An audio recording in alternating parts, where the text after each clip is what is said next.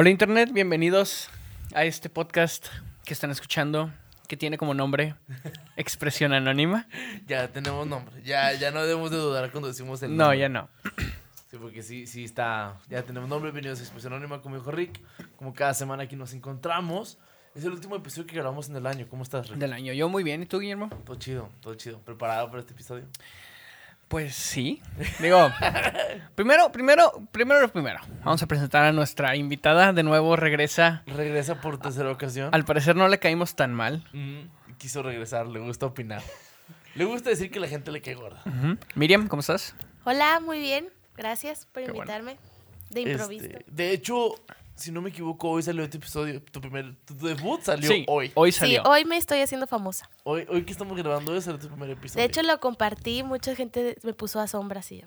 Mira. Escúchalo. o- o- hace rato, a- a- al tiempo que estamos grabando este episodio, que es, estamos a 16 de diciembre, Sí.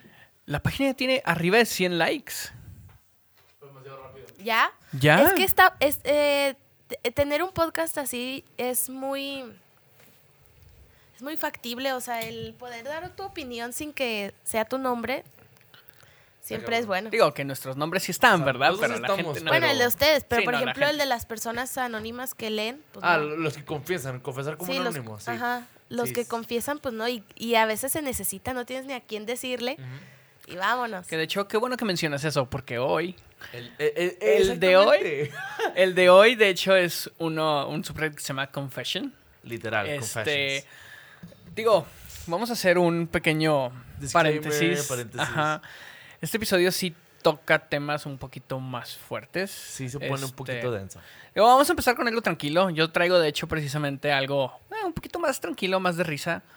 Pero sí tomamos varios temas que están un poquito más pesados. Sí. Este. A comparación de los demás episodios, este sí se pone un poquito más Sí. fuerte. Entonces, digo, cualquier persona que sea un poquito más sensible, este, que tenga, este, que no esté en un buen lugar mentalmente, Ujú. eh, tengan cuidado. O sea, sí, más adelante vamos a tocar unos temas muy, Algo muy fuertes. muy pesados. Ajá. Sí. O sea, no es nada del otro mundo, no estamos hablando de cosas muy gráficas, porque realmente no son muy gráficas las cosas, pero sí pueden hacer un poquito específicas. Entonces, sí pueden llegar a atacar alguna, alguna Vulnera- susceptibilidad. Ajá. Entonces, pues estén preparados, estén a gusto, espero que se les pase bien. El episodio, como dijo Rick, se llama Confessions, y en el foro realmente la gente va y sube cosas que normalmente no pueden decir en sus casas o en sus lugares, buscando desahogarse o buscando, o sea, simplemente decir, güey, me pasa esto. No busco que me diga si estoy bien o estoy mal, simplemente "Ah, me pasa esto, yo siento esto, o me pasó esto y verga, tengo que decir Sí, quiero desahogarme nada Quiero más. desahogarme, o sea, porque hay gente que, haber gente que ni a su terapia, a su terapeuta les ha contado ciertas cosas y como que ahí en ese lugar lo sacan. Ajá. Este, vamos a empezar con las tuyas, Rick, que son las Sí, tranquilitas. digo, tengo varias que simplemente son un par de oraciones Ujú. graciosas, un poquito sencillas para sacar la risa ahorita y luego ya ponernos serios. Wow. Esta me dio mucha risa. Se la conté a mi esposa y dijo, ay, qué asco, pero a mí me dio risa. Dice, cuando estoy estreñido, me imagino como una gallina que debe poner un huevo para que un pobre granjero pueda desayunar. Usualmente funciona. Wow. Ah, sí, eso, eso es todo. Es todo, esa es la No confesión. mames. Sí, esa es la confesión Muy es o sea, corta, pero es cierta. Se imagina que es una gallina poniendo un huevo para poder cagar. Sí, para tener esa presión de que necesito dar. Y funciona. Dice, usualmente funciona. Es muy buena Está técnica. incondicionada esa persona. No, pero es muy buena técnica porque estás, te preparas mentalmente de que tengo que cagar. Literal. Sí. Mi granjero necesita eso. No, y digo, yo creo que a todos nos ha pasado que nos condicionamos a algo. O sea, que tenemos alguna especie, pues los clásicos rituales, ¿no? O sea, estamos condicionados a hacer cierta cosa después de otra o hacer alguna cosa de alguna manera. Sí, sí. Sí, Eso como es las un- personas que si no fumo en el baño, no hago el baño. Y que realmente no tiene que, nada que ver. sí, que no tiene nada que ver, solamente porque te mentalizas a que te va a Sí. ayudar. O sea, el cigarro no te afloja el mastique. Digo, no, Esa es una realidad. hablando del baño. te relaja, pero no te afloja el Yo, mastique. digo, yo, yo, pues yo cuando voy a hacer del 2, hago del 1 también, ¿verdad? Yo no sabía que no todos lo hacen. ¿Qué? O sea, que no- Simultáneamente. Sí, o sea, yo No hago del 2 mames. y del 1. O sea, al mismo tiempo. Yo voy a hacer del 2 y hago el uno también. O sea, Sí, voy a cagar si voy- y voy a meo. cagar, voy a mear, sí. O sea, pero meas y luego cagas o meas y cagas. Al mismo tiempo a veces. O sea, No mames, no, yo no puedo hacer eso. O sea, o sea, simultáneo. No, sí, eh, Ah, no, no siempre. sí, No, no, no, no, no. wow. No, pero no, pero O sea, dices pero yo me simultáneo. enteré, me, digo, una vez tocamos ese tema unas personas conocidas y yo, no sé cómo, Ah, pero me enteré que hay personas que van a cagar y nada más cagan. ah, no, yo sí voy a cagar, Ah, tengo que hacer sí. pipí. Sí, yo también. No. Sí, yo, yo, yo también suelto la Yo vejiga sí, o completa. sea, yo Ay, suelto no, las yo dos. Normalmente O sea, es- empiezo cagando y luego ya vas a lo demás, pero, pero sí, o sea, van de la mano. Van de la mano. No, no van de la mano. si tienes ganas de hacer popó, haces popó y ya. No, yo no, yo no. Yo, yo siempre, Voy de las dos. sí. A ver, ¿y siempre que haces pipí haces popó? no, no, no, no. O no, Ese siempre no. que haces popó haces pipí. Exacto, sí, si ok, voy a hacer pipí, puedo ir a hacer pipí nada más. Pero si voy a hacer popó, hago pipí. Sí, Ay, yo- yo, también. no, yo Eso es lo que voy, o sea, yo no sabía que no todos hacen eso. Yo pensé que era normal. No. No, no. Es que, es que depende. A lo mejor si te anda de la pipí, pues haces pipí, pero yo he hecho del baño y no hago pipí. No, yo sí. Yo sí, siempre. Sí, siempre. Es la Pero realidad. me, me di- eso de simultáneo también. eh, oh. Simultáneo está cabrón, pero, ese, o sea... ese es un don. Sí me ha pasado. Es un don. Pues no es un don muy útil que digamos, pero It's not the best gift. O sea, no es el no. mejor don del mundo, pero lo tengo. pero me tocó algo. Algo. Algo. Ok. Eh, ¿Tienes otra? sí, este también, digo, todos lo hemos hecho, o al menos yo creo que la mayoría. Es una confesión un poquito... ¿Burda? Eh, no, es, es como de esos clásicos secretos a voces que todos saben, pero aún así dices, lo tengo que Ajá. decir. Es como el, el güey que se rasca los huevos y se le huele la mano. O sea, Ándale, sí, Nadie o lo sea. sabe, pero todos saben. Sí. Ajá. Dice, me como las papas a la francesa de la bolsa en el trayecto a casa y luego tomo la caja que tiene más para mí. ¿A huevo? Sí. Ah, ok. sí, Sí, sí, sí, pasa. O sea, agarras, agarras de una cajita o de y todas y luego cuando llegas a la casa ves, "Es- esta tiene más y me quedo con esta. Ujú. Sí, a huevo. Acá ahora cuando nos compra- compramos Papa Brothers, que es una comida de aquí en La Laguna. Patrocinos Papa Brothers. Sí. Este, agarramos y normalmente compramos tres. El de, el de Miriam, el mío y el de su hermana. Y el de su hermana le agarramos papas. y agarró el de Porque aparte Miriam. nunca se lo acaba. Pero le, le agarramos y luego, ay, ya le quitamos y las, y las mezclamos para que tengan aderezo y luego ya comemos de las nuestras. No, yo no, yo no lo hago tan así. Digo, digo, probablemente mi esposa ya sabe y si no se va a enterar por este podcast. Lo bueno es que va a salir hasta como, como enero.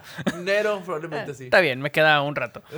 Es una semana todavía de Hay, descanso. hay- hay veces que sí, o sea, yo también voy a comprar también Papa Brothers, patrocínanos. Este, y pues a mí y a mi esposa nos gustan con, con aderezos diferentes. Y al de las niñas, normalmente le pongo nada más catsup y queso, porque Ok. son niñas. Agarro uno de catsup, agarro uno con búfalo de mi esposa, luego agarro uno mío, y luego, no, el de búfalo sabe rico, y agarro otro con búfalo, y no, lo quiero catsup. Y luego el mío casi intacto y el de la ellas. ¿Tú siempre pides los mismos? Yo siempre pido los mismos. ¿Qué pides el tuyo? Eh, a veces, fíjate que la vez pasada probé el de costilla, el de. Boston. Ey. Está bueno. O sea, la costilla está buena. Normalmente pido boneless y pido eh, bar- barbecue y chipotle. Ok. Miriam acá ya pide tradicionales con queso, parmesano y cilantro. Y queso amarillo. Y queso amarillo. Antes la pedía con fajitas, pero no me las acababa. Y yo pido doble boneless con todos los sales. No, yo pido el sencillo. Y doble boneless con todos los No, sales. Memo, si no, si no desayuna, compra el triple. No, yo, yo no. Yo no con el Pero, doble quedo o sea, pero le dura como dos horas. Estoy cómico. Ya o sea, todo frío al no, final. No, No, le dura dos horas. Cuando yo ya tengo otra vez hambre, porque yo me compro las sencillas como para botanear algo en mi casa, y no, y él está muerto, y yo, Eh, no, no hombres. Bueno, pasa. Pero sí, sí, eso es cierto que pasa ese tipo de cosas de agarrar comida de los demás. Es ¿Tienes típico. otra chiquita? Sí, de hecho, Miriam Ah, lo va a ok. Esta dice, cuando tenía 16, 16 años, solía cortar el césped para conseguir un dinero extra y me di cuenta de que si elevaba el cortacésped al nivel más alto, cortaba menos hierba y me permitía cortar el doble. En un momento dado cortaba tres veces a la semana y mi padre pensaba que tenía un césped demasiado fértil. ¡Wow! Eso, eso sí son Ah, hacks. eso es de ojete, güey. Eso- esos son Nah, hacks. eh, ese es un glitch. Se mamó. Es útil, pero se mamó. Sí, ¿Sabes sí, sí. cómo? Digo, es como que, digo, también eh, todos los que hemos hecho mini trabajos pequeños por Sí. dinero, a veces sacamos nuestras. Sí, tus mañas. Yo me acuerdo que en un momento, como dos o tres días, cuando estaba en secundaria, dijimos, vamos a lavar carros. Lavamos dos carros y yo dije, nunca más. Eh, Ni el mío Es lavó. cansadísimo, güey. Es muy cansado. Hay gente que le es terapéutico. Tengo una, una- un pariente que lava su carro dos veces a la semana, pero porque para esa persona es terapéutico, o sea, le relaja un chingo. Es que, o sea, si, lavas tu carro, digo, yo no lavo mi carro, la verdad. Tengo que, te- te- tengo que, y no lo hago. A veces mi papá y mi esposa llevan un conteo de cuántas veces he lavado el carro al año. no mames. Van como tres. ¿Y lo mandas lavar o qué? Sí. Sí, eso también.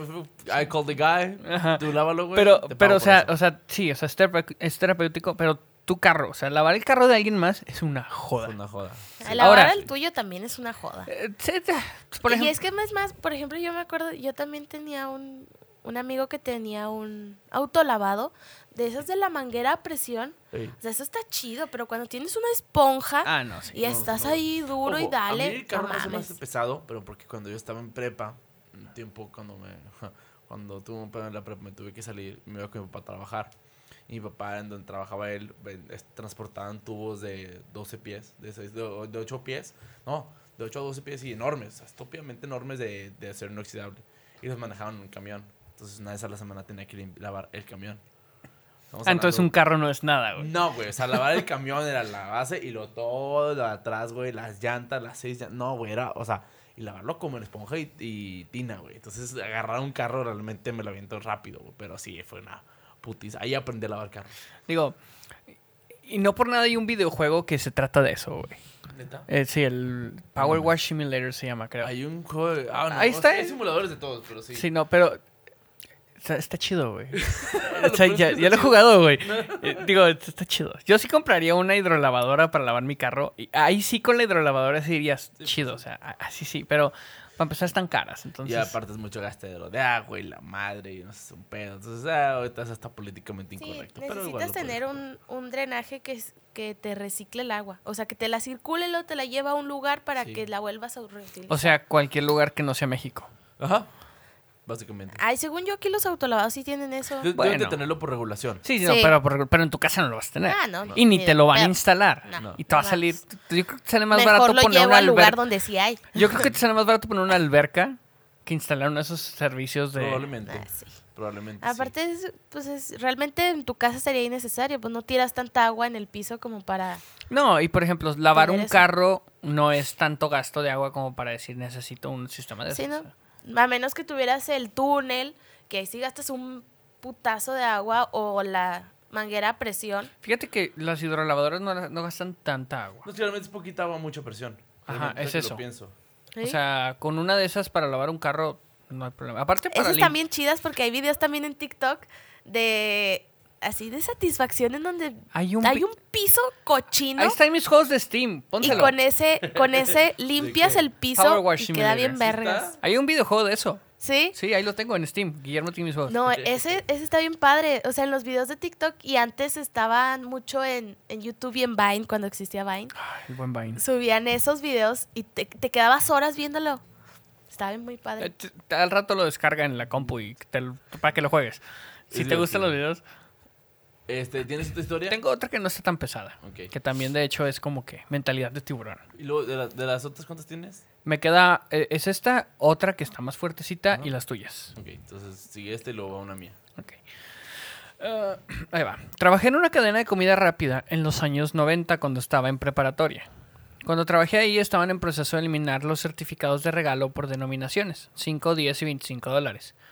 La forma en la que funcionaba era que si gastabas más de la mitad del certificado te devolvían el cambio.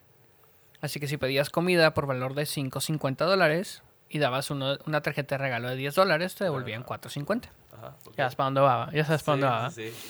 Hack. Mi gerente se encargó de destruir todos los certificados existentes cuando pasamos, cuando pasamos a tarjetas de regalo más tradicionales, con aspecto de tarjeta de crédito. Así que mi gerente dijo que había destruido los certificados como se suponía. Pero una noche, cuando estaban cerrando, encontré dos cajas de tarjetas de regalo escondidas de certificados en el almacén seco. Estaban llenas de los certificados que se suponía había que triturar, así que las recogí, las llevé al contenedor en bolsas de basura y las tiré. Después de cerrar, volví a recuperarlas en la parte de atrás y me llevé los certificados a casa. Los conté. Había mil certificados de 25 dólares, mil de 10 dólares y 500 de 5 dólares. Ninguno de ellos tenía fecha de caducidad, El botín total fue de 40 mil dólares No, en certificados de comida rápida. Mi gerente no dijo una palabra. No podía. Los había reportado como destruidos semanas antes. Se chingó. Durante los siguientes tres años, mi novia y yo recogimos, recorrimos todos los locales de nuestro estado y los cuatro estados siguientes pidiendo comida y recibiendo el cambio. Nunca llevamos la cuenta en una hoja de cálculo ni nada por el estilo, pero se nos dio bien saber qué elementos del menú eran casi de la mitad del precio. Después del primer año, comenzamos a guardar el cambio en, ca- en cajas de zapatos y dejamos que se acumulara. Compré mi primer carro por 7.800 dólares en efectivo con el cambio. Y por alguna razón, el cono para niños costaba un dólar 5 centavos. Si le das un certificado de 5 dólares, te devolvían 3.95. Tiramos muchísimos conos para niños. Verga. Y luego el, el- autor pone un... Un, Un disclaimer. un dis- no, un, como Una que nota. un edit. Ajá. Dice, aquí están las respuestas a algunas preguntas frecuentes. Podíamos ir a 10 o 12 tiendas en un día si conducíamos durante 5 o 6 horas. Los dos usábamos un certificado de regalo. No era tan laborioso.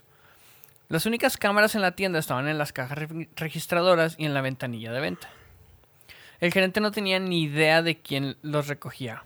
No tuvo ni idea de quién los recogió, o al menos nunca me trató de forma diferente. No podía, al fin y al cabo. No, pues no. Cada certificado de regalo tenía un PLU genérico en ellos. Por ejemplo, todos los de 25 dólares eran PLU número 756. Entonces no había manera de rastrearlos, todos eran iguales. Cuando dejamos de vender los certificados, se nos dijo que siguiéramos aceptando porque eran prepagados, no eran cupones. Por eso no tenían fecha de vencimiento. Y la última es, uno solo puede comer tantos conos para niños. sí, pues sí. Ya después de como unos 25, 30 al mes, ya te dices, ya, güey. Ya. ya, ahí muere. Me imagino que es un obeso el vato, pero wow. ¿Quién sabe? O sea, ahorró en comida, juntó varo, se compró un carro.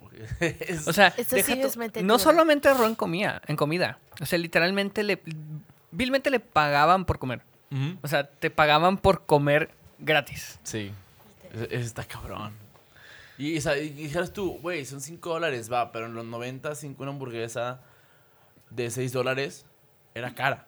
Era una gran era una hamburguesa grandota, güey. O sea, Sí. en el Carlos Jr. está el 6 dollar burger, que era la hamburguesa más mamona que, esti- que existía. O sea, ahorita cuesta como, creo que es de 10 dólares. Más o sea, menos, sí. Para que te des una Con la idea. inflación. Que, sí, o sea, una hamburguesa te salían 3 dólares, un combo te salían 5 dólares. Ahora, era- era- eran los noventas. O sea, el total de los boletos era de 40 mil. De ahí mínimo se chingaron la mitad. Entonces son como unos 20, Más o menos. 18 mil dólares de ganancia neta. O sea, ya con la comida.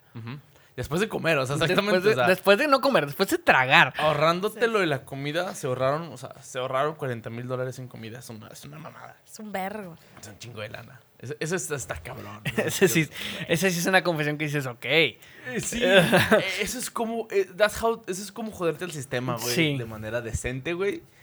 O sea, es que ni siquiera se jodió el sistema, era legal todo. No, sí, por eso es joderte el sistema. Es que, o sea, ahí, O sea, la idea de joderte el sistema es porque lo hiciste legalmente y no te pueden hacer nada. Y, Ah, sí, sí. y ahí la culpa fue sistema. totalmente del gerente. Si el gerente los hubiera triturado, a lo mejor, y, digo, a lo mejor y la idea del gerente era hacer lo mismo, ¿ah? Por Sí, algo las tenía.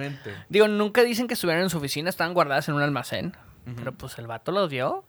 Y, y quién pregunta, oye, ¿y las...? Pues, no vas a preguntar. no existen y O no sea- hay folio, no hay forma de rastrearlos. Se supone que están triturados, o sea, ¿qué haces? Sí, no la puedes hacer de pedo. Y No. si la haces de pedo, te, ya- te vas tú también, o sea... Sí. Eh, Fue un, fue un ganar, ganar, perder, perder, güey. Entonces Ajá. no puede hacer nada. No. Me acuerdo que el, el, el- el gerente en su mente fue de, ah, bien jugado. El gerente es de que, nacido". fuck, ¿dónde están mis boletos? Sí, o sea, me imagino que el güey quedó de, bien jugado, bien jugado, perro. Lo hiciste bien. Lo hiciste muy bien. No, Hubiera- hubieras no compartido, supo- pero... Que dice que no supo quién fue. Sí, pues generalmente nunca hubo una manera de rastrearlo. Y no fuera, y como no era un crimen o era algo malo, simplemente pues, Sí, no, ¿no? no perdían dinero, no ganaban dinero. Exacto. Y, y si supo, no tenía manera de siquiera... Este, no, o sea, o decir, ya sé qué hiciste. Porque, ah, ah, yo sé que hiciste también. Sí, Entonces, sí. o sea, no había manera de poder decir nada, absolutamente. Exactamente. E- Está chido. Está, está cabrón, pero está chido. Y él muy bien porque lo compartió con su novia. Ah, sí, a huevo. 10 de 10. 10 de 10. ok, voy yo. Estas historias que siguen las dos mías y están subidas de tono. Voy a empezar con la más corta y luego vamos a la, a la otra. Este, aquí es donde entramos en el tema de que se puede poner un poquito denso, pero se siente que no buscamos ju- juzgarlos. De hecho, no creo que ah, escuchen lo que vamos a decir. Pero pues son confesiones que te quedas de madres, güey. Yo también traigo otra que sí está más subida de tono. Por eso leí primero las tranquilitas. Sí, sí. Donde nos, no- donde nos podemos reír un rato. Yo creo que de aquí va De para aquí abajo. va para abajo. O sea, probablemente diga alguna pendejada y me voy a reír, lo sé, pero mm, no va a ser con afán de ofender a nadie. No. Ok, contexto. Tenía 8 años y yo era un bully, o como lo quieras decir. Mis compañeros y yo nos metíamos con un chico de nuestra clase porque era bajito y pelirrojo. Un día fuimos a una excursión escolar a una piscina. Me estaba divirtiendo con algunos amigos cuando apareció este chico. Llamémosle Tom. Me acerqué a él y empecé a, molestarlo. Decidí que podría ser una idea divertida si lo ahogaba, entre comillas, como tirar debajo de él abajo del agua y luego sacarlo del agua varias veces. Cuando paré con mi broma, entre comillas, se había ahogado de verdad. Los profesores intentaron la reanimación cardiopulmonar y no funcionó. Ya han pasado casi ocho años y estoy viviendo en una casa de acogida, o sea, una foster home, una casa ajena. El DIF. Me arrepiento profundamente de todo. Parece que no he dormido en años. Cada vez que intento cerrar los ojos, veo su cara. Maté a un niño porque quería divertirme y ser genial. Lo peor es que sabía que estaba mal. Sabía que estaba siendo malo e idiota con un niño inocente, pero no me importó. Lo tengo en el infierno hasta su muerte. Ojalá me hubiera ahogado yo y no él. Estoy en terapia, pero siento que no merezco nada, porque hasta yo me siento mal. Tom es la muerte, y eso es aún peor. Y Tom está muerto. He intentado hablar con su familia, pero me odian, obviamente. No puedo explicar esto a nadie porque todos en mi ciudad saben quién soy y lo que hice, así que no tengo nadie con quien hablar. Me gusta decirme mismo que ya no soy el bully, pero no sé, no sé, no sé una mierda de la vida. No, a la verga. Verga. Fíjate que eso, eso es muy común que pase. O Hasta sea, hay, hay muchos bullies que dicen, ay, no pasa nada. Ujú. Pero el...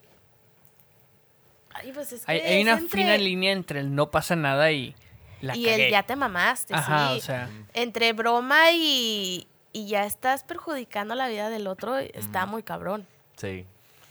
A mí la neta, digo, yo siempre he sido bien raro. Eso es este... Es una ley, somos Sí, raros. sí. Yo sí, a mí sí me llegaron a hacer bullying en, pues en primaria, en secundaria. Digo, los niños, la neta, primaria y secundaria, los niños son bien culeros. Este, nunca a tal grado, pero sí, sí, sí llegué a, a, pues, que me molestaban, me decían de cosas, hasta que me defendía. Les hacía algo y jamás me volvían a hacer nada. Sí, cuando ven que alguien se defiende es cuando dejan de hacerlo. Pero- Normalmente. Pero, o sea, es que esto ya es otra, o sea, es otro nivel completamente. O sea, una cosa es decir de palabras o un empujón o algo lo, lo lamentablemente normal, porque no debería ser normal. Pero ya el ahogar a alguien por estar jugando, Verga. No, y deja tú, o sea, que haya sido un accidente. A mí me pasó una vez, pero yo me sentí mal. Pero y sí me sentí mal en esa vez. Me acuerdo que me, está, me había peleado con unas amigas, estábamos en un curso de verano, y me caían bien gordas, me estaban tratando bien feo, y empujé yo a una amiga, estaba parada en la alberca y la empujé, y se cayó y se pegó en el, así como en el, en el huesito del, de la pelvis, del Ujú. coxis pues de atrás, en El huesito en caquero. El, el huesito caquero, sí, es que se me olvidó. En, el, en la pared de la alberca. O sea, se pegó y le dolió un chorro y me regañaron y todo. Y me acuerdo que estaban desquilos y se había pegado en la cabeza y qué tal que le pasa algo. Y si te pones a pensar de que, oye, sí es cierto. O sea, Sí. toda acción que tú tienes puedes causar algo muy grave. Ujú. Sí, o sea, el problema es que de chiquito a veces no medimos las acciones. Sí. Y puede valer madre. Sí, y eso fue lo que yo me acuerdo que mi mamá me dijo. Le dije, ya, pues me estaban molestando. Yo estaba, yo estaba en tercera primaria. Dice, Sí. pero pues Y- él también estaba chiquito, tenía ocho, Y ¿no? es que el problema es que, o sea, ah, por ejemplo, como tú o como también me llegó a pasar a mí, uno llega al punto en el que ya no tiene cómo responder. Ujú. Porque de otra Sí. manera, yo me acuerdo que les decía a las maestras y No, no hacía nada. no hacía nada.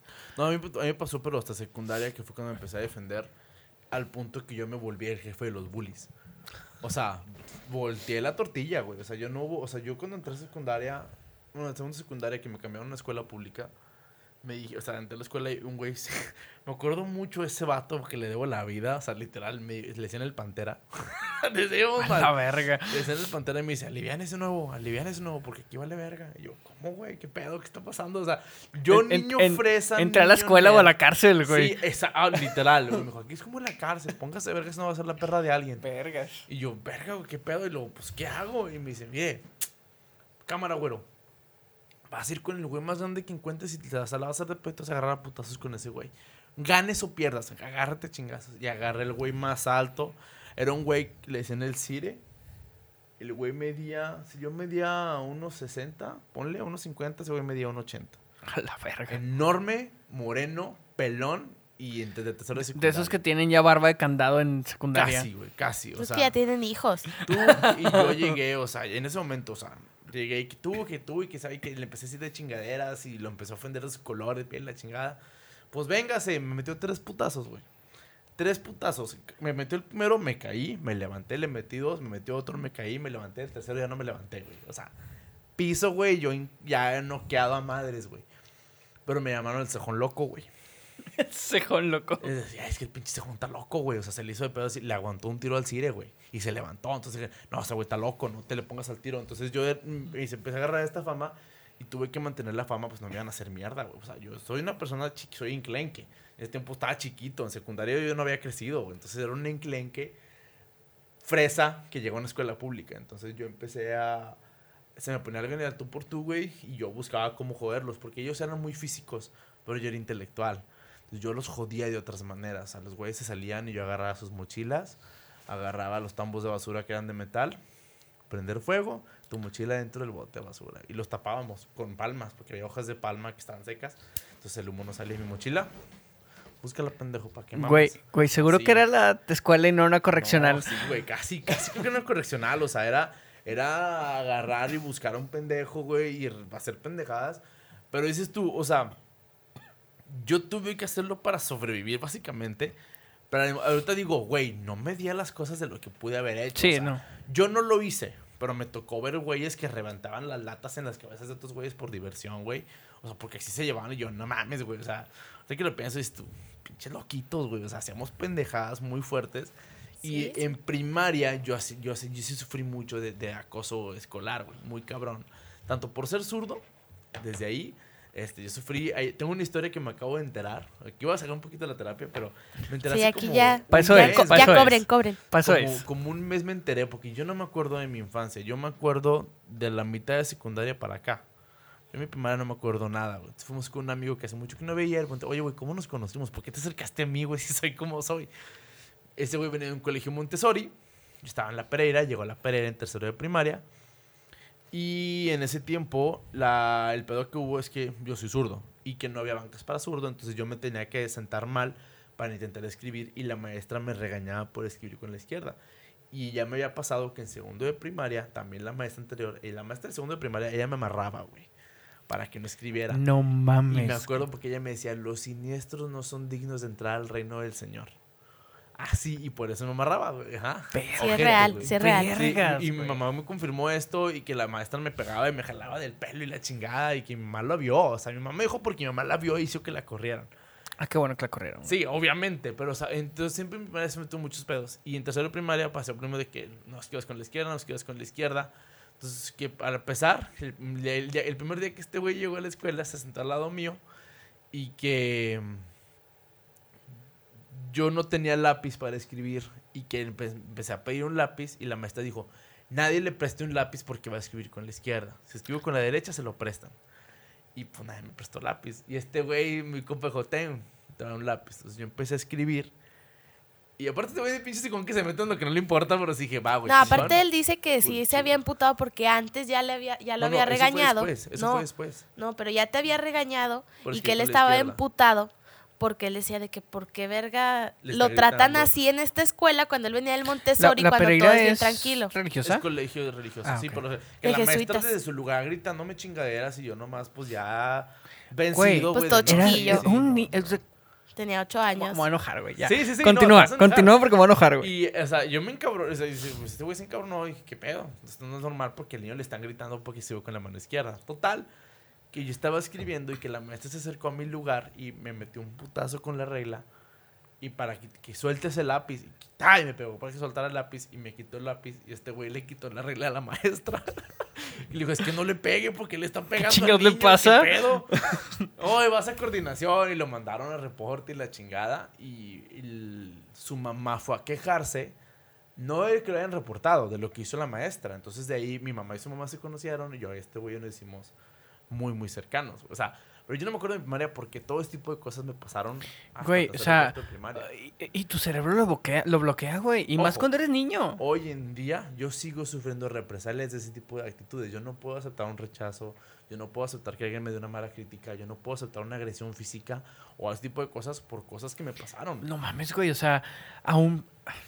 No, están tan cabronas, güey, emputar, güey. No mames. sí, o sea, yo o sea, estoy trabajando todos ¿qué- los pedos que me dejaron de ¿qué, niño. qué, qué pinche. Qué pinche adulto, güey. Ajá, adulto, Ad- porque era una que- señora que- adulta. deja tú una maestra. ¿Qué pinche adulto le pega a un niño por escribir con la zurda, güey? O sea, ¿qué tan jodido de la cabeza tiene que estar esa persona, güey? Sí. Eso está cabrón. Es que es mentalidad de antes. Ya mentalidad jesuita. Y aparte, o sea, por ejemplo, a mí me. O sea, bueno, a mí no. Porque yo quiero aclarar que yo soy joven aquí. Soy la más joven de la mesa. Gracias. Pero, este, pero por ejemplo, a mis abuelos, que tampoco están de esa edad, pero a mis abuelos les aventaban los borradores. O sea, ya llega un punto en donde eh, ibas a la escuela antes y era típico que te pasara eso. Obviamente ahorita ya no. A mí, yo, me yo cuando estaba en primaria, a mí me rompieron un examen. Porque mi mamá no había pagado la colegiatura. Y ya lo había pasado, ya lo habían revisado. Y llegó la directora y me lo rompió así. Le dije, ¿y yo qué pedo? Ya, ya me lo checaron. ¿Qué culpa tengo yo? No, O sea, mi mamá se emperró. No, y para los pulgas de su mamá. No, No, no, no, mi abuela fue y les tiró dedo. Te amo. o sea, ok, Te yo, amo, yo Chelo. entiendo, yo entiendo que si un niño se porta mal, antes las maestras tenían, pues eran más cabronadas, O sea, Sí. pero si se porta mal un niño, o sea, si no se calla o si no. Pero, No, o sea, yo- o sea, a- yo sí por ser zurdo, güey. Sí. O sea, por ser, por ser quien eres, que te digan, no vales verga. Yo por eso respeto mucho a la gente que es diferente en todo sentido. Porque yo soy diferente. Bueno, No diferente, pero yo soy diferente. Entonces, de cosas. Sí, y aparte ya- era mentalidad jesuita. No, Ya, no, déjate los en Mira. general. Pero ya para terminar esto, para, ya- para cerrar yo, porque no voy a empezar a. Pero sí, o sea, ese es el punto de lo que decía el chavo de las cosas que haces afectan a, futuro. O sea, este chavo sigue con un trauma toda su vida por algo que él hizo. Hay gente que ha hecho un daño y a esas personas le estás causando un dolor por el, el resto de tu vida. A mí me pasó, o sea, esos tres años de mi vida me marcaron porque después de ahí yo me empecé a comer la ropa. Yo empecé ya con síntomas de ansiedad. sí, sí, o sea, Fuertes. porque te causan un pedo mental, o sea, y es y es también algo que a- afortunadamente ahorita se está tomando muy, más en serio que La antes. salud mental. La salud mental, o sea, porque antes, ay, no, es que déjalo, es un niño, está loquito, lo que quieras. No. Y por eso hay gente tan tan tocada, güey, o sea, Sí. tan tan loca. Sí, realmente sí, porque o sea, el problema, el problema de este tipo de cosas es que, y lo veo muy seguido, y, eh, yo no necesito psicólogo, güey, porque el psicólogo no me sirve nada, ¿qué me va a decir? Es pinche generación de cristal. que Nada más, na- Un niño necesita ser golpeado, a mí me golpearon y ve cómo salí bien. Sí, el güey que es alcohólico, drogadicto, golpea a su esposa, no tiene trabajo fijo y vive con 10 o mujeres. sea, nada más, nada Sí. más como lo decían antes, no, que no voy a ir al loquero, güey, o sea, pues Sí. es que no es un loquero, güey, o sea, no estás loco, necesitas una vez leí una, una frase, no me acuerdo exactamente cómo, cómo va, pero decía más o menos de parafraseando, o sea, ir, al- ir con un terapeuta, con un psicólogo es como darle un mantenimiento a tu auto, o sea, a tu auto le das mantenimiento Cada cierto tiempo. para que no se joda. Es lo mismo, darte mantenimiento a ti mismo para que no te jodas, o sea, Sí, sí, está muy cabrón. Y güey, lo que dices de que antes era para loquero. De hecho, los psicólogos hoy en día, ya la palabra locura no existe en la No.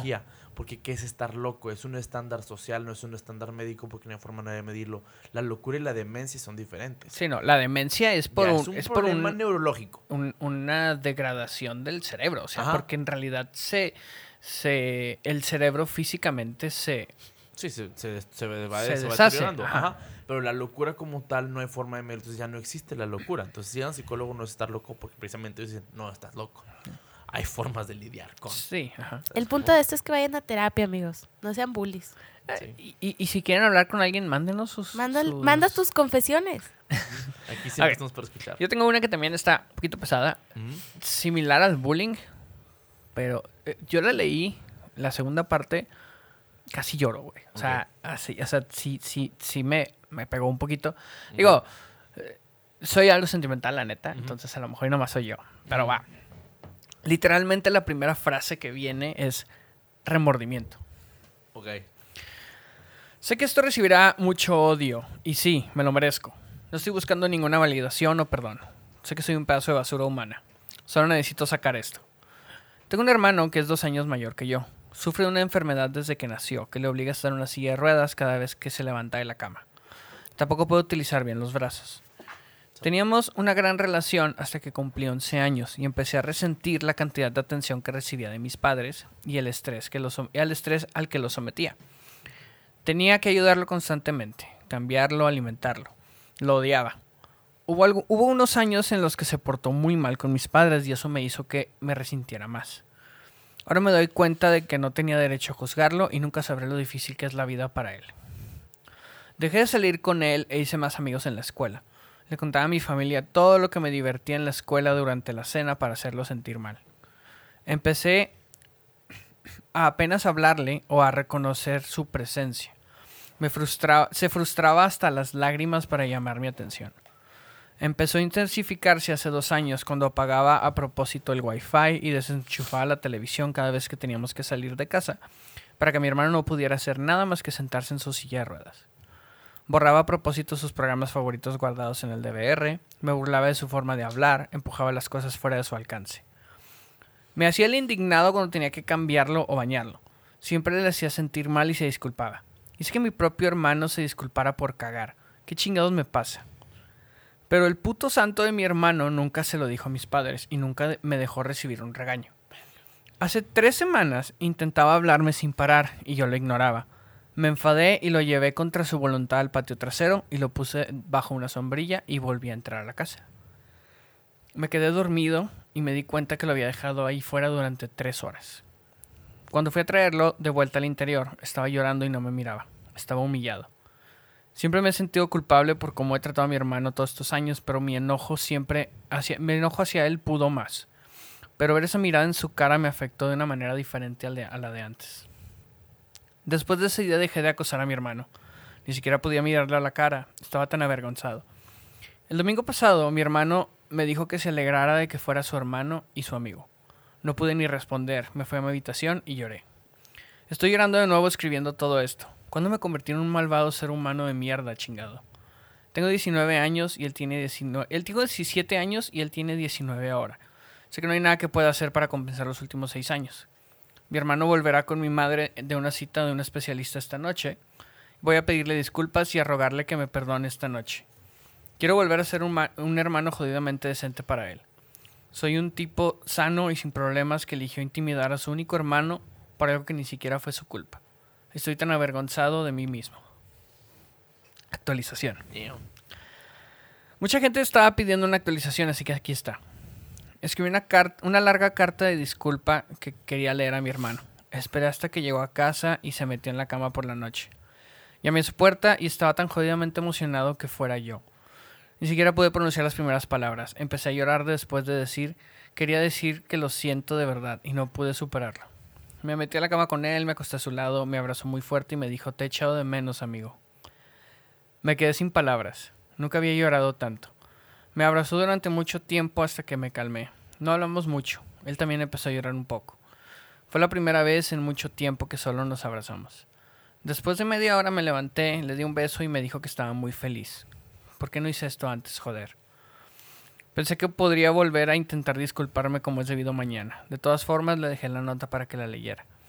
Ahora mismo me siento muy esperanzado y se me ha quitado mucho la presión del corazón. Juro por Dios y por mi propia vida que no volveré a tratar tan mal a mi hermano.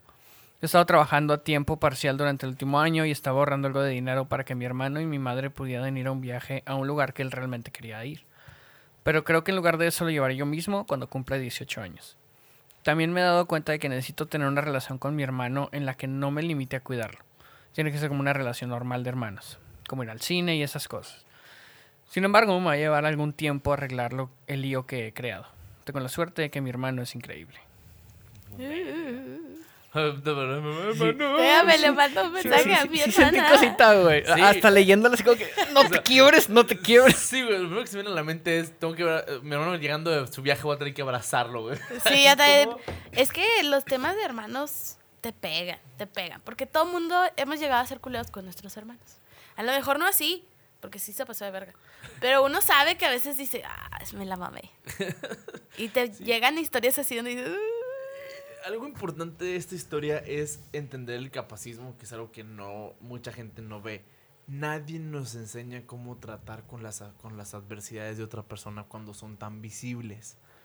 El pedo que podamos tener nosotros, no sé, tics nerviosos, tartamudeo, eh, ser zurdo, en este tipo de cosas, es como, son cosas que no son notorias. Cuando viene una persona en silla de ruedas, mucha gente no sabe cómo lidiar con eso.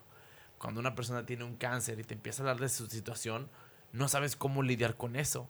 No tenemos esa capacidad de entender la- las necesidades de otras personas o que sus diferencias no tienen por qué ser tan notorias o tan fuertes.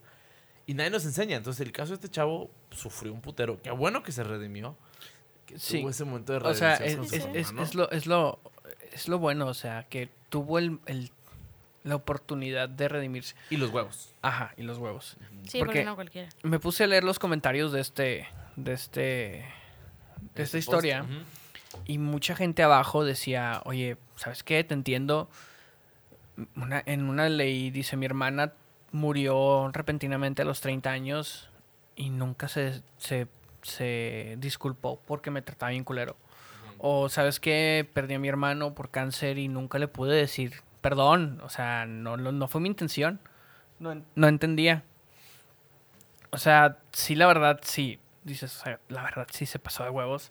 Sí. Pero lo que a mí más me llegó fue el hecho de que su hermano le dijo, no hay pedo, güey, vente. Somos como que- también, también eso está bien vergas. Cuando tú conoces a alguien que te hace daño y que aún así le importa más tu amistad, verga. Sí, o sea. Que ah, también está es- culero porque es cuando más te aprovechas de uno. O sea, así como decía, pues mi hermano bien santo nunca le dijo a mis papás. Si le hubiera dicho a sus papás, pues a lo mejor Otra cosa hubiera sido. otra cosa hubiera sido. Sí. Pero el hermano decidió no decir nada, o sea, es- son cosas que es un amor incondicional que se tuvo y verga, o sea. Qué bueno que tuvo la oportunidad, qué bueno que, que, que tuvo ese. Y que qué bueno que la gente tuvo la empatía de decirle, güey, I feel you, bro, te entiendo, Sí, sí. solucionalo ahorita que tienes oportunidad. O sea, no Sí. eres el único que pasó por cosas Sí, así. pues es que es lo que te digo, más que estar en silla de ruedas, pues qué culero, pero era más el, el hecho de que todo el mundo hem- te- hemos tenido problemas con los hermanos o celos de que, ay, es que a mi hermana le Sí, compraron que esto a los mí tres no". somos hermanos mayores y hemos sufrido Sí. por situaciones en las Sí. que los hermanos menores a veces les dan cosas diferentes a nosotros Sí. y, y yo no lo tuve y él sí ah, y pesa. Sí, De sí. más de niño. Me, me ha- Digo, sí, pero, pero también me ha tocado que gente que no es mayor, no es hermano mayor, es de en medio o menor, le ha pasado al revés, güey. O Sí, sea, claro. porque el mayor, y, y me ha- me hay gente que me ha contado, eh, personas, no voy a decir nombres ni nada, pero me han contado personas de que, o sea, yo eh, se- sentía envidia de mi hermano o hermana mayor porque a, e- a él o a ella le daban algo mejor que a mí Ajá. porque es el mayor. Y me han contado historias de que son, no sé, eran varios hermanos y al mayor le daban más y luego al menor un poquito menos y luego al menor un poquito menos, así, o sea, Que sí se daba el caso, o sea, sí, o sea, sí existe, pues es una, es una emoción muy humana los celos, o sea, Sí, no, y, y ¿sabes qué? Depende de qué hermano seas. Porque también cuando eres el menor, quieres ser el mayor. ajá, O sea, ay, mi hermana sale con sus amigas. Por ejemplo, mi hermana antes era mucho de, es que ¿por qué tú tienes novio? Y es que ya no me haces caso. No, le hacía unos berrinches a Memo horribles, horribles. O sea, Sí, por eso, que ganármela. sí, por eso es de que vamos a comprar cena, bueno, vamos a llevarle a Emma. Sí, o sea, y no nos hemos de mala gana. De repente se porta medio gacho, pero porque es adolescente. Puberta. Pero yo, por ejemplo, como sea tratar con adolescentes, yo sí le pongo sus límites de no, Reina, esto no y esto no. Entiende que no, así no va a funcionar. Sí, no. Pero conmigo no. Pero Pero he aprendido como que esta relación de verme como una persona que dice, ok, pero al principio sí fue que Sí, de, me estás robando a mi hermana. Y luego Sí. de que, sí, gacho, gacho. Sí. O de que, porque tú sí sales con tus amigas? Y luego, ¿por qué tú esto? ¿Y por qué tú lo otro? Ay, ay, mamá, es que ay, me esto. Ay, es que Miriam. Y ya ese es el punto en donde yo le digo a mi mamá, es que depende de qué hermano seas, pues ves distintas situaciones. ajá, no, y es lo que digo, o sea, los celos es una emoción muy humana, no significa que esté bien. No. O sea, que sea algo humano, o sea, que sea algo que todos hemos y vamos a sentir en a lo largo de nuestra vida, no significa que esté bien. Ahora, pues hay que saber controlarla como todas las demás Sí, es- emociones. el problema es que la emoción no es buena ni mala, es una emoción como tal. Hay que verlo como eso, algo neutral. Lo que está bien y- o mal es cómo reaccionas o cómo actúas ante ese sentimiento. Eso es lo importante, porque sí, yo también puedo sentir envidia de mis primos, de mis hermanos, o sea, de todo, de mucha gente. Pero es, güey, ¿qué voy a hacer con ese sentimiento? O sea, hay, hay algo que lo he visto que hay gente que dice, "Te- tengo envidia de la buena, que veo que este güey le dice, güey, te, te está yendo con madre, güey, me da envidia, pero en vez de odiarte, güey, dime cómo le hiciste, o yo me uno contigo, o busco hacer las cosas para estar como tú, güey, ¿sabes cómo? Pero es- es- eso es lo que das. O sea, la envidia está. Ujú, la Y envidia los está. celos están. Pero la reacción es positiva. O sea, ¿sabes qué? Eh, yo quiero eso. Ujú, ¿Cómo le hago? Sí, sí. Sí, No es yo quiero eso y te lo voy a quitar. Sí. Como mucha gente. Sí, como el 95% de la gente cuando ve Sí, una ¿no? oportunidad. E influyen muchas cosas de los celos tóxicos, de los celos cuando los hablas bien con tu pareja. Es todo la reacción. Este chavo, como él decía, él no tuvo con quién desahogarse de lo de su hermano. Si hubiera tenido la oportunidad de desahogarse de todo ese sentimiento, no se le hubiera acumulado y no hubiera hecho ese tipo de cosas. Hubiera entendido. Lo bueno es que ahorita él, él lo dice al final. Ya no veo a mi hermano como niño de sierras que lo tengo que cuidar. Quiero una relación de hermanos normales. Dale, güey, dale. O sea, es una persona, güey. No puede caminar, pero eso no le impide hacer otras cosas, güey. O sea, hay- tengo un chavo que yo quiero traer a otro podcast. Escuchen en español, eh, mo- mo- momento de promoción. Este, pero quiero traer un chavo que él está en silla de ruedas. Este, él no es emprendedor como tal, pero él- su camino ha sido porque él está, tiene un daño cervical y no, podido, no puede caminar, tiene dañadas las piernas. Entonces, pero él con su hermano se llevan como si fuera, como si estuvieran en silla de ruedas, al punto que, o sea, el bully que le el- la carrilla que se echan, el hermano que está en silla de ruedas es más mierda que el otro güey. O sea, este güey es ojete, güey. Lo he visto. y dices tú, hijo de perra. Y el otro güey se la regresa, pero, o sea, el güey le vale madre y este tipo de cosas donde ves la humanidad es lo que ayuda y que el hecho de que esta familia pudieran lidiar entre todos con eso fue gran ayuda. Este chavo no lo pudo hacer, ya lo puede hacer.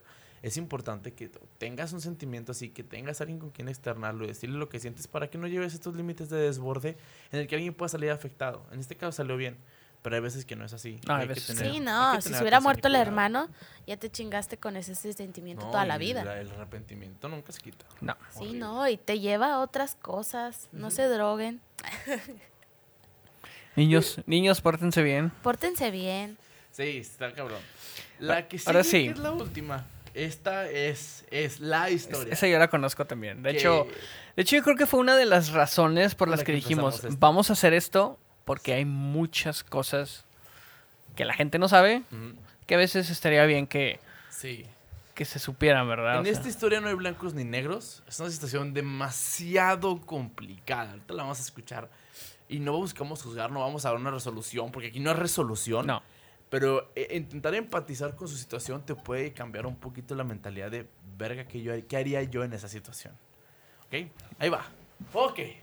Llevo esperando esto como siete episodios. Ahí va. No puedo decírselo a nadie, ni siquiera a mi terapeuta. Arremete contra mí si quieres y puede que hasta me lo merezca. Solo pregunto qué harías tú si tú tuvieras, estuvieras en mi situación. No lo que crees que la gente debería hacer, lo que realmente harías. Soy una madre soltera de dos niños de 12 y 7 años. Mi marido falleció hace tres años en un accidente de trabajo. Una gran parte de mí cree que fue un suicidio. No veo que haya cometido ningún error que, le causó la muerte. Y había tomado una medida justo antes de que, se- aseguraba que sus compañeros de trabajo no estaban en la, en la habitación. Se había hecho literalmente el güey a cargo de que nadie se diera cuenta.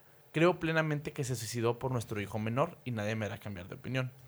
Cuando estaba embarazada nos dijeron que tendría el síndrome de Down. Podríamos soportarlo, aunque fuera grave. Resultó que tenía una, delesi- deletis- una delesión cromosómica, o sea, un cromosoma literalmente le faltaba. Su trastorno es un poco raro, así que no voy a decir cuál es el específico. Pero basta con decir que nunca será nada más de lo que es ahora o lo que ha sido alguna vez. Y lo que es, no es nada. No parece tener ninguna conciencia y nunca la ha tenido. Sus ojos están fijos en una posición, no responde a los ruidos, al tacto o al dolor. Es una inatención total. No es capaz de nada. Está, está siendo alimentado por tubo y con oxígeno. Lleva pañales y les va a llevar siempre. No emite sonidos, no intenta comunicarse, ni siquiera lloró cuando era un bebé. Nunca he intentado interactuar con nadie ni con su entorno. No estoy disgustada porque tengo un niño con necesidades especiales o imperfecto. Me siento como me siento porque esta cosa ocupa el 200% de mi tiempo y no hace nada No me tocó un niño imperfecto. No me tocó un niño. No lo quiero. No tiene ninguna personalidad, no hay nada que amar. Y sin embargo, soy responsable de él. Además de sus retrasos extremos, también es médicamente frágil. Crisis respiratorias, impactos fecales, su sistema nervioso autónomo no funciona correctamente, problemas con su sonda G, infecciones, úlceras por presión, sin importar lo que le pongamos o cómo lo coloquemos. Nuestro hijo mayor ha sufrido porque su inexistente hermano ha coloreado toda su vida. La atención médica se ha retrasado. Su atención médica se ha retrasado solo porque solo hay uno y su hermano es más crítico. Tenemos una enfermera a domicilio que nos visita, pero solo 20 horas a la semana y no tenemos derecho a más. Estaba empezando a estudiar derecho. Renuncié a mis sueños y a mi plan para mis hijos por esta papa. Mi hijo mayor no puede hacer muchas cosas que quiere por la necesidad de cuidados y citas de los pequeños. La gota que comó el vaso fue que escuché un ruido. Entré en la habitación de mi hijo pequeño para comprobarlo, pensando que se me había olvidado de respirar de nuevo, y vi a mi hijo mayor pegándole y gritando, por ti no tengo madre. Tú eres la razón por la que yo no tengo un padre. Por ti no puedo tener amigos en casa. Por ti no puedo hacer deporte. Yo no te pedí y espero que te mueras. En lugar de horrorizarme, miré, y el hijo menor simplemente no reaccionó. No hubo signos de dolor o miedo o disgusto, ninguna reacción en absoluto. Respira, pero no está vivo. No sabe quién soy yo, no sabe quién es el, hijo mayor, no tiene sentido de sí mismo, ni experiencia vital, ni conciencia de su entorno. No necesita estar en mi casa, no sabe ni le importa dónde está. Es genéticamente mi hijo, pero no es de la familia. Mi gato, previamente maltratado y con daños cerebrales que no puede caminar recto, tiene más personalidad, es mucho más adorable que mi hijo, entre comillas. De hecho, está deseando criar un bebé, estaba deseando criar un bebé con Down, incluso uno con graves deficiencias. Por esa razón, con la discapacidad puede venir regalos. Este niño no es un regalo. Es un error genético que probablemente deb- debería haber abortado y que definitivamente habría interrumpido si hubiera sabido que sería así. Y la otra cara de la moneda es que tiene conciencia. Es miserable. Y no hay nada que pueda hacer. Si tiene gustos o disgustos, nadie sabe cuáles son. Si tiene dolor, no lo puede decir a nadie. Si quiere algo, no puede comunicarlo. Ha recibido todas las terapias imaginables, pero nada ha cambiado. Así que se va de casa el día 29. Me siento emocionada y aliviada y luego culpable porque sé que seremos más felices con él fuera. Ya se ha llevado a mi marido y a mi padre a mi hijo. Trabajé tanto en atención de cuidados para pagar los cuidados del pepino, para las terapias experimentales que el seguro no cubría, porque este iba a ser el despertar. Estaba cansado, derrotado y decepcionado. También buscó asesoramiento, pero creo que tampoco pudo decir nunca las palabras no quiero a mi hijo en casa. Ha arruinado a mi hijo mayor. Estaba tan metida en el menor que nunca me di cuenta de lo ignorado y dañado que estaba. Él también perdió a su padre, no solo perdió a mi marido. Ahora él es mi prioridad y este bulto maligno puede ser el problema de otra persona. Al menos recibirán un salario por cuidarlo. Al menos tendrán un respiro de él cuando salgan. Yo solo quiero no volver a pensar en él y no lo siento. Y por eso lo siento. Gracias por leer. Ay, yo tengo muchas cosas que opinar de eso. Verga. O sea, es que, Es que mira, madre de Dios. O sea, da- date, date un segundo y respira. no, no, es que, es que ya sé cuál es, ya la había escuchado, ya me habías platicado de ella. Y creo que esa vez, esa vez creo que me pegó más, pero ahorita no sé por qué ando bien fría en mi cabeza. Ah, Yo solo quiero hacer, puedo decir lo que realmente pienso porque pueden cancelarnos. Sí, dilo. Ok. ¿Seguro? ¿Tú? Ok. Porque es que el como ella se refiere al niño lo hace ver culero. O sea, que le Sí. diga pepino y papa, te mamaste, güey. No seas o sea, ojete. En Pero- todo sentido Es- sientes es el- innecesario. Sí, o sea, es innecesario el, el odio. O sea, Ajá, es el innecesario el odio, del, El de cómo estás rencor. hablando del niño, del rencor, porque pues él no te pidió nacer. Pero el que e- es como cuando una persona está en estado vegetativo, o sea, si vas a estar así, o sea, hay maneras, o sea, tú lo consultas, si, si ves, o sea, porque ahí, ahí dice que no tiene conciencia y luego dice que sí tiene conciencia, o sea, si habla o no habla, No, no, no, no hace o nada. sea, si no está nada. realmente en estado vegetativo así no hace nada, O sea, el niño tiene un cerebro, pero Sí, no sí. puede utilizarlo. sí, o sea, no hace nada, no va al baño, no dice, no, o sea, Yo creo que ni, según lo que entendí, ni respira solo. O sea, tiene que Sí, tener o sea, oxígeno. ándale, o sea, por lo que yo entendí, si, si le quitas eso, no vive. O sea, esas son las personas que ni siquiera deberían haber llegado a tanto tiempo, ¿sabes cómo? O sea, no te vas a encargar de tener a una persona viva nomás por tu beneficio, porque, o sea, ni siquiera es vida para él. O sea, es a lo que me refiero. O sea, Y eso, eso es lo que es tan, tan, tan cabrón. no, complicado. tan complicado, lo que es tan polarizante de la eutanasia. Sí, O sí, sea, sí. eso, eso es precisamente lo que la gente dice. O sea, es que, está- es que está vivo. Sí, físicamente está vivo. Sí, pero qué Biológicamente condiciones. Bio- Biológicamente está vivo, exacto. Biológicamente está vivo. Pero, Pero no no tiene vida. vida. O Sí, sea, no, no, no. Digo, esa- yo se la pasé a Guillermo, esa Sí. es la primera vez. Esta fue la razón por la que dijimos, vamos a hacer un podcast de esto. O sea, Sí. vale la pena contar esto, ver qué opina la gente, Sí. dar nuestras opiniones. Perdón, te interrumpí, continúa. Ah, no, no, o sea, yo solamente quería decir eso de que uno se siente culero y se siente pinche cuando escucha por cómo se refiere a la persona, al, al niño. Porque no tienes que decirle papa y pepino, eso tú dices, ay, güey. Pero, o sea, yo personalmente, yo pienso que esas personas realmente, pues ni siquiera están viviendo, o sea, son personas de que te enteras, lo ves, dices, no, güey, pues mejor, o sea, como cuando pas, es como, o sea, es simplemente lógica. Hay bebés que nacen y te dicen, no, tiene tal deformidad, no va a ser vida, no esto, y los abortan con tiempo, o sea, si, así como dice ella, si ya sabía eso, o sea, no, es lo un... que dice que no sabía. O sea, que O sea, le dijeron- tiene síndrome de Down. Ya cuando nace, le hacen el estudio genético y no, le falta un cromosoma. Bueno, ya estaba vivo. Steel, o sea, hay maneras, o sea, hay maneras de arreglar estas situaciones, porque de cualquier manera es lo que dicen, o sea, ¿Tú lo ves como prevención a que naciera? no, yo lo veo como que, como que no debería estar vivo. Sí, por eso digo, prevención a que naciera. Ah, no, prevención que naciera y ahorita, o sea, vivo también. O sea, en el momento en que tú te das cuenta que una persona no puede ser... eh, ay, ¿cómo ¿Persona? se- Sí, persona, o sea, no puede convivir, no puede hablar, porque todavía un síndrome de Down, uno con parálisis cerebral, todas las enfermedades infantiles que se tienen, uno tiene la capacidad de decir las cosas, o sea, hablas, te mueves, todo eso. O sea, una persona que necesita estar pegada a un respirador de oxígeno no es una persona. El problema, o sea, ah, yo, yo sí noto muchas cosas. van- Es que esta es como la octava vez que la leo.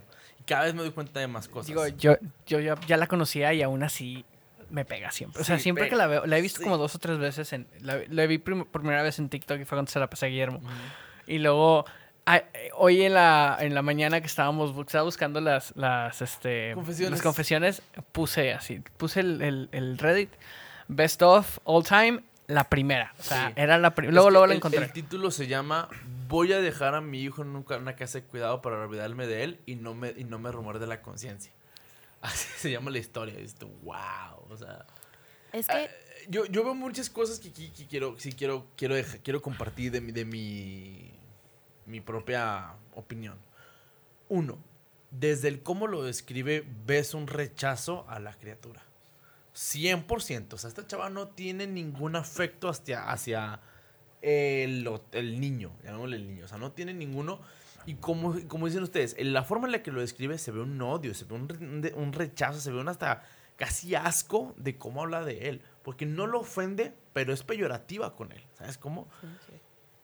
No notas emoción, notas que no se siente remordida de la conciencia y que es una decisión que ella tomó y que siente que para ella es mejor y que probablemente lo sea. Hay muchos factores que tenemos que tomar en cuenta cuando hablamos de cosas así, como dice ella. Quiero que me digas lo que harías, no lo que crees que deberías hacer. ¿Qué harías tú en mi situación? ¿Realmente yo tendría los huevos de hacer lo que ella hizo? ¿Realmente yo me quedaría con el niño? ¿Cómo me sentiría yo? ¿Cómo me sentiría con mi hijo? Como que todas las cosas que le han, la han pasado la han llevado a esta decisión. No sé si en un futuro se vaya a arrepentir. No sé si en un futuro quiera seguir. No creo que se arrepienta. Realmente lo que ella quiere es olvidarse de que esto existe. Y lo importante es, por eso digo, no queremos juzgarla. Es decir, no, no, es realmente compartir. yo no podría saber qué haría en su situación. Yo no. O sea, No por, sé cómo viviría yo en esa situación. por más que lo pienso, yo no sé qué haría. O sea, te podría decir como un tercero, ¿sabes qué? Es lo mejor, no puedes cuidarlo, viéndolo desde afuera. Sí, porque lo que- Sí, hasta sí. eso no lo está dejando en la calle. O sea, literalmente No. va a pagar para que alguien más lo cuide y olvidarse de ese pedo. O sea, y no, y, por ejemplo, sí, es como este poner a alguien que pues, no tiene capacidades mentales en, en, en una casa de cuidado. O sea, es exactamente lo mismo. Sí. Este, yo sinceramente no sabría qué haría. O sea, No. viéndolo desde fuera, sí, la verdad, sí se la mamó con los términos de papa y pepino. Sí, o sea, Sí, es sí. como que no mames, o sea, no es necesario. No. O sea, fue totalmente innecesario, totalmente este fuera de lugar. Ujú. Sí veo que pues la mejor opción en sí para tanto su salud mental, la salud mental de su hijo es, ¿sabes qué? No lo pues no, ya, o sea, no es posible cuidarlo de esa manera. Eh, pues es, un- es una solución. Sí. Sí, no, es, no sé si a la mejor, no sé si yo lo haría. No, yo tampoco. Yo la verdad, o sea, si me preguntan, ¿tú qué harías? No sé. No sé, o sea, Sí, no sé. Literal es, no Porque sé, son güey. tantas emociones y tantos conflictos que yo, o sea, yo no sé qué haría. Sí, o sea, porque a un amigo me dijo, güey, es que es lo mismo que con una persona con autismo. Le digo, no. no, no, No. no. No, no, no, no, no, no. El No, autismo, el espectro autista, aún en su grado más fuerte, tiene una personalidad del niño con autismo. ¿Sabes cómo? Eh, son casos muy específicos, muy, muy raros en los que realmente rompen todas las normas. Entonces, Ahora, es muy complicado, o sea, eh, eh, externamente no mostraba nada. ¿no? O sea, pero... Y nunca se va a saber si dentro de sí, si dentro de su mente, a lo mejor y en su mente sí estaba, pero estaba atrapado. O sea, Sí, y qué feo. exacto, o sea, es lo que voy. O sea, ¿a ti te gustaría estar atrapado en tu mente y no poder hacer nada al respecto? Sí, o sea, eso es lo que dice, miren que lo dices tú, es- ese es el peor de la eutanasia, o sea, realmente es, güey, si esa persona pudiera comunicarse, te lo, yo, yo siento que una parte, lo primero que diría sería, mátame. Sí, es que ahí, ahí es pensar por lo que, por lo que es mejor, es lo que tú dices. No es lo mismo, y lo dije anteriormente, no es lo mismo un síndrome de Down, autismo, TDAH, todas esas cosas, porque son, siguen siendo personas. El síndrome de Down habla, se expresa, te dice, a lo mejor de una manera diferente a lo que lo hace una persona normal, porque sí es diferente. Pero una persona como, la, como lo, lo describe ella, que es realmente una persona que está en estado vegetativo, Es literal. O sea, literal bulto. es un bulto. O sea, esas personas ni siquiera hazles el favor y mátalos, güey. O sea, no los mates tú, pero llévalo al doctor y dime, oye, la neta, ¿cuál es la mejor opción? Sí. Estar vivo para él ha de ser un martirio. Sí, pero el problema es que médicamente no, no Sí, hay no. una obligación para matarlo. No, médicamente no, pero Tendrás que llevártelo a un lugar como Holanda, donde es no, en Estados Unidos sí lo hacen. En algunos estados, sí, no en pero todos. en todos lados. Pero, o sea, realmente eso pasa cuando la persona tiene conciencia de hacerlo. Tú Ah, no puedes sí, hacerlo sí. por otra persona. Sí, por eso yo entro en el momento en el que te dicen que va a salir mal, aborta. no te creas, Hay, hay un libro. Uno, no tan así. me, me- digo, como a todos nos, nos pidieron leer libros en la prepa. Hay un libro que a mí me pidieron leer en la prepa que se me quedó súper marcado. Se llama El Esclavo. Es de Anand Dilbar. Es el autor. Es un libro, de hecho, lo encuentras en un formato súper chiquito de bolsillo. Tiene un ojo en la portada. Es literalmente. El libro, digo, termina con un mensaje un poquito religioso. Digo, eso es totalmente parte. Pero el, el- el- el cuerpo del libro, o sea, lo, lo fuerte, es un chavo que lo atropellan en una fiesta, adolescente, y queda en coma. Pero él puede ver, sentir, escuchar Es consciente. todo. Y me, se me quedó tan marcado precisamente por eso, o sea, porque él estaba, a- o sea, él- en el libro explica cómo se sentía atrapado. Digo, pasan otras cosas en, en- en el- en la trama del libro y todo, pero eso es como que el punto principal, o sea, en realidad, ah, sí ha habido casos, he escuchado, de gente que está en coma y luego sale del coma y dice, es que yo podía, estuve Yo consciente todo el tiempo. Hay gente que no, que simplemente es como si estuviera dormida. Pero, o sea, yo, yo al menos me pongo a pensar, o sea, si yo estuviera atrapado en mi cuerpo y no pudiera salir, simplemente con el ejemplo del, del, del, este, el post pasado del chavo que lo dejaron afuera tres horas, o sea, yo me puse en su red y dije, güey, estar tres horas en el patio sin nada que hacer porque mi hermano no me quiso. Ahora imagínate vivir atrapado en tu mente. Verga. Sí, sí, sí. Son demasiadas cosas que podemos hacer. Y por ejemplo, aquí tenemos una mentalidad muy parecida entre los tres porque no somos precisamente espirituales, no somos muy religiosos, no somos de una mentalidad muy dada al, al- a lo esotérico ni nada de eso. Pero si pongo una persona aquí que sea completamente religiosa, ¿qué me va a decir? No, es que déjalo vivo, es nacer, ser de Dios y la Exacto. vida. Entonces, Sí. hay demasiados matices de colores para ese tipo de cosas que... Y depende mucho de la persona. O sea, estoy seguro que si ahorita vamos afuera y le preguntamos a 10 personas qué opinan, todos nos van a decir algo diferente. O al Sí. menos 7 de 10 nos van a decir algo diferente. O, y alejado del no sé. O sea, los que no me digan no sé, que va a ser la mayoría, Sí. los que sí me respondan va a ser muy diferente. Ajá. cada otro. Sí, o sea, Sí. pero yo en lo personal, eh, si yo estuviera en esa situación, yo no sé qué haría. Es que es difícil, es como, o sea, esto es un caso muy extremo, pero es cualquier situación en donde tú tienes que tratar con una persona con discapacidad es muy cabrón. O sea, porque tú sabes, tener un niño o un familiar con discapacidad es, tu vida deja de ser tuya. O sea, tu vida es de esa persona. Sí. Está cabrón. O sea, no todos, aparte no todos tienen el, el, no sé, como el, el sentimiento de hacer eso. Sí, como que la vocación o física o mental o la lealtad a la persona. El amor, no sé, no sé qué se haga, porque yo, en mi caso, yo no Sí, es que, o sea, realmente es muy complicado porque vamos a transportarlo un poquito a algo más factible, o más, más este, tangible. Una persona de tercera edad que no tiene quien la cuide, que se quedó sola, es una tía tuya, no tiene nadie quien la cuide, nunca tuvo hijos, ¿qué haces con ella? Tiene Alzheimer. Mi caso, o sea, literalmente, tengo una tía que nunca tuvo hijos, era la menor de los hermanos, era la única que quedaba. Y pues entre todos los vamos a meterle en una casa de hospicio. Es exactamente lo mismo que estaba pensando. O o sea, no que puedes dejarla sola. no. Que hasta, le, hasta la pasan bien chido.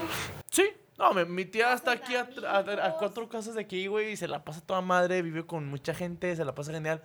Ya no se acuerda de su familia porque tiene Alzheimer, ya no nos reconoce. pero genera memorias nuevas con la gente que está. Sí, Ya no está Ella está en su encerrada en vida. su casa sola. sí, porque estaba literalmente sola, güey, sola, sola. Dijimos, no, no mames, o sea, qué feo. Pero entonces mucha gente diría, ¿qué harías tú? Mucha gente, no, yo me lo llevo a mi casa, yo viviría con Pues es ella, yo lo llevo. es lo que te digo, o sea, viéndolo fríamente desde afuera, con, un, con una, este, digo, fríamente, es Los prácticamente lo mismo. O sea, lo está mandando a, a- a ese niño, lo está mandando a un lugar en donde se van a hacer cargo de él. Ujú. Sí. Sí fue totalmente innecesario la manera que lo llamó y lo reiteró porque la neta sí, hasta yo sentí bien culero. O sea, como que, o sea, ¿cómo le puedes decir a tu hijo eso? Ujú. Por menos de que no lo quieras, es tu hijo. O sea, digo, Ujú. hay gente secular en todo el mundo. Yo, por, por mis sentimientos que tengo hacia mi familia, pues sí siento culero, ¿verdad? Pero si nos ponemos a verlo desde un punto frío, pues está haciendo lo mismo. Oye, ¿sabes qué? No lo puedo cuidar. No lo quiero cuidar. O sea, el, el esposo, exacto, el esposo, ella, no, no se confirma, pero ella cree que el esposo se suicidó por eso. La vieja trae un chingo de pedos. Ajá, no, O sea, aparte. la morra trae un chingo de pedos allá. Entonces, como que cargarle con esto hubiera salido hasta probablemente peor. Entonces, sí es O importante. sea, el- el- el- yo siento que, digo, viéndolo desde fuera, el, el hecho de decir, me voy a enfocar en mi salud mental y en la salud mental de mi hijo y a mi otro hijo que no, lamentablemente no tiene la cognicidad que quisiéramos, lo voy a mandar a que lo cuiden, Ujú. pues Son personas capacitadas. sí, o O sea, sea, hizo la decisión correcta. Se expresó mal, ajá, pero tomó la decisión pues, más... tomó, tomó una solución. tomó la solución No, mejor no, para ella. No puedo yo decir que es la correcta, porque la verdad no, prefiero no sí, hacerlo. no. O sea, Tomó- una correcta en el sentido de que no lo abandonó. bueno, sí. No, no, no lo dejó, no en lo la dejó en la calle, no lo dejó Sí, en no. otra casa. O sea, tomó una decisión que ella pensó que fue la correcta para ella y para su hijo, pero sí se la mamó. Sí Está cabrón. Este, ¿tienes otra? No. Yo ya no tengo otra. Entonces, este, espero que les haya gustado este episodio. Dijimos que iba a ser un poquito de- denso. Se, se puso denso este episodio. Te llega a muchos puntos. Este, si te encabrón lo que dijimos, dínoslo. Si no, pues no pasa nada. Este, si te gustó lo que dijimos, danos tu opinión. Tú qué eres en este tipo de cosas. Tú qué piensas, qué, qué planteas. Este, estamos abiertos a escuchar sus comentarios. Excepto solamente, si solamente vas a venir a mentarnos la madre por mentarnos la madre, probablemente te borremos o te bloqueemos. Entonces, O tú, simplemente lo leamos y no le hagamos caso ya. Sí, o no te leeremos. Simplemente es como que un, un puntito más en el arroz, no pasa nada. Pero este, este tipo de cosas son las que nos llevan a pensar en, en cómo podemos expresarnos. Así es, por esa más expresión anónima. Mándanos tus comentarios, mándanos tus historias. ¿Tú conoces algo parecido o algo que te haya recordado cualquiera de los episodios? Acuérdate de mandarlo a voz anónima MX. mx.gmail.com. Ese es el correo. Síganos en Expresión Anónima en Facebook y creo que todavía no está el Instagram abierto, pero síganos ahí en redes. Mándenos sus historias y que estaremos listos para leerlos. Mándenos sus opiniones si creen que podemos mejorar en algo también. Sí. En todo. Todo, todo menos mentadas de madre son Denle aceptadas. like. Por favor. Denle like si quieren que regrese Miriam con su mentalidad de todos que se mueran. Aquí estamos para cualquier cosa. Nos vemos en la siguiente. Sale, gente. Bye. Adiós.